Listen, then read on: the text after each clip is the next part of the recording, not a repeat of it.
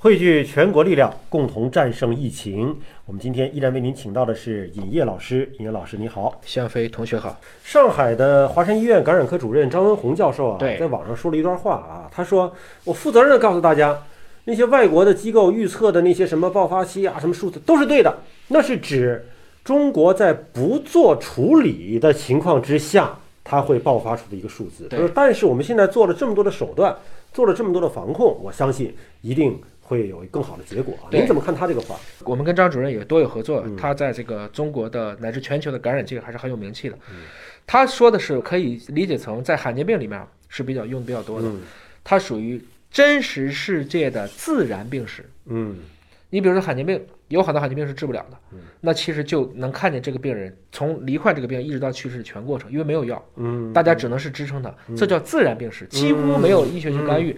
那么很多国外的预测，比如说我们知道了这次为什么会突然被宣布成紧急状态，其中之一也是在于它的这个感染率是非常高的，它的 R 零是达到了接近三，R 零是什么？一个人可以传染几个人，哦，这个数字就是如果什么都不干，一传三，三传九，九传二十七，二十七传八十一，如果按这个算。就是张文宏教授所提到的，你这么算没错，前提是那是在不干预。没有控制。嗯，现在大家都自己去隔离，自己都卷起来，我根本就没有机会接触下一个人，我怎么可能一个人传三个呢？嗯所以这就是说，为什么在想打赢这场疫病，最重要的是群防群控，统一部署。而且真的是人民战争的海洋，没错，把城市、农村每一个社区都调动起来，没错。大家群防群控才可能控制。这段时间大家可能觉得是不是有些事情有点不近人情了？还真不是。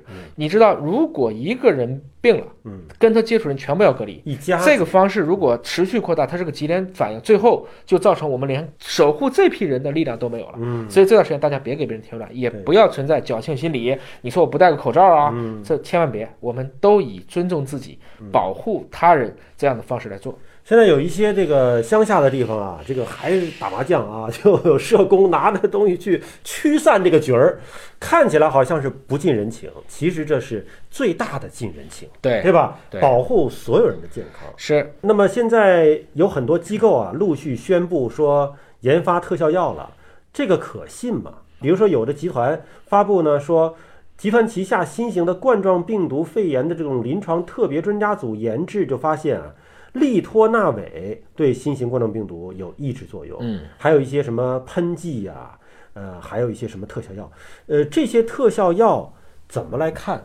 我们在之前的天方夜谭，如果大家听我跟向飞我们俩讲节目，就会知道，我们好多实验是体外的，嗯而且是对着细胞做的。嗯你就让这个细胞感染这个病毒，用点这个它好，但是进体内它不是这样，它复杂很多。嗯从临床指征来看，迄今为止没有特别有效的所谓的特效药。我们知道之前很多的病毒其实都是靠自身免疫慢慢的把它调节过来的。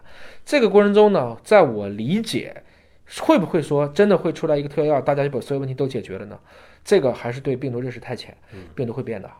就像我们乙肝病毒、艾滋病病毒，为什么用一用它就所谓的脱靶了，它就产生抗药性了，它自己也会变的。包括肿瘤的靶向药物都会那样。病毒和肿瘤细胞是一样的，嗯它会根据你的选择压力，很聪明的对着你去做变化，嗯这是自然的力量，是你有矛我有盾，你是道我是魔，嗯我们俩之间就是一场生存竞争。这个其实，在我们的这个自私的基因里，我们称之为这就是一场红桃皇后实验，自然规律。你变我也变，看谁变得快。所以这个角度来讲，我们简单的说，认为病毒是一个不变的一个固定的东西，而我作为要去对付它，这是大大低估了生物智能，这不是人类智能，是生物智能的复杂性。在一月二十七号印发的新型冠状病毒感染的肺炎诊疗方案试行第四版当中，并没有提示新型肺炎有特效药。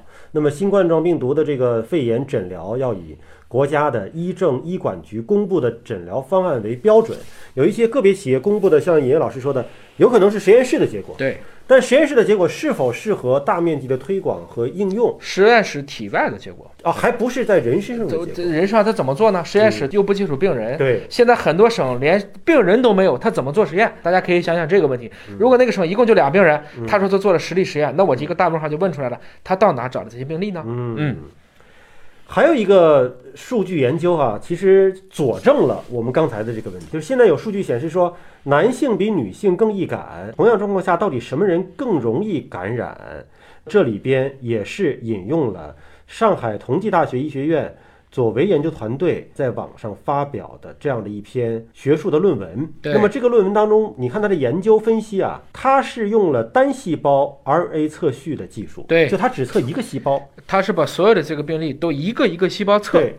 那么查了一些文献啊，它这个单细胞的测序，听说是四万三千多个细胞，看起来好像测了很多哈。。对，但真正测了几个人呢？八个人，公开数据库的八个，相当于做肺移植的登记的样本，然后拿着他们细胞来测，只有八个人，八个人这个数据量有点小、啊。所以他用了单细胞测序嘛，每一个人也取了五千多个细胞了，嗯，一个一个测，然后就是看这些细胞之间的一些关联性。那最后得出什么结论呢？在做 SARS 的时候，我们知道了 SARS 病毒是怎么进到细胞里去的。嗯我们理解啊，病毒是一把钥匙，嗯它要开一把锁吧，嗯它的钥匙底正好对着你这个锁，嗯这个锁叫什么呢？这个锁叫做 ACE2。嗯这个 ACE2 是什么呢？叫做血管紧张素转化酶二型。嗯，你简单理解啊，有了这个锁，SARS 的这个病毒就能进去，就是这个细胞上得有这个钥匙孔，那个病毒才能钻进来。孔越多，钻进的可能性就越大。哦，他就在做这个。每个细胞上有多少个孔啊？哎，对，就是这个意思。他在算这个比例，所以就这八个人里面有两个男的，有六个女的。嗯后来发现男的这个孔比女的多，嗯所以最近看起来确实好像男性的危重和致死率都比女的高。但是毕竟这只有八个人，嗯，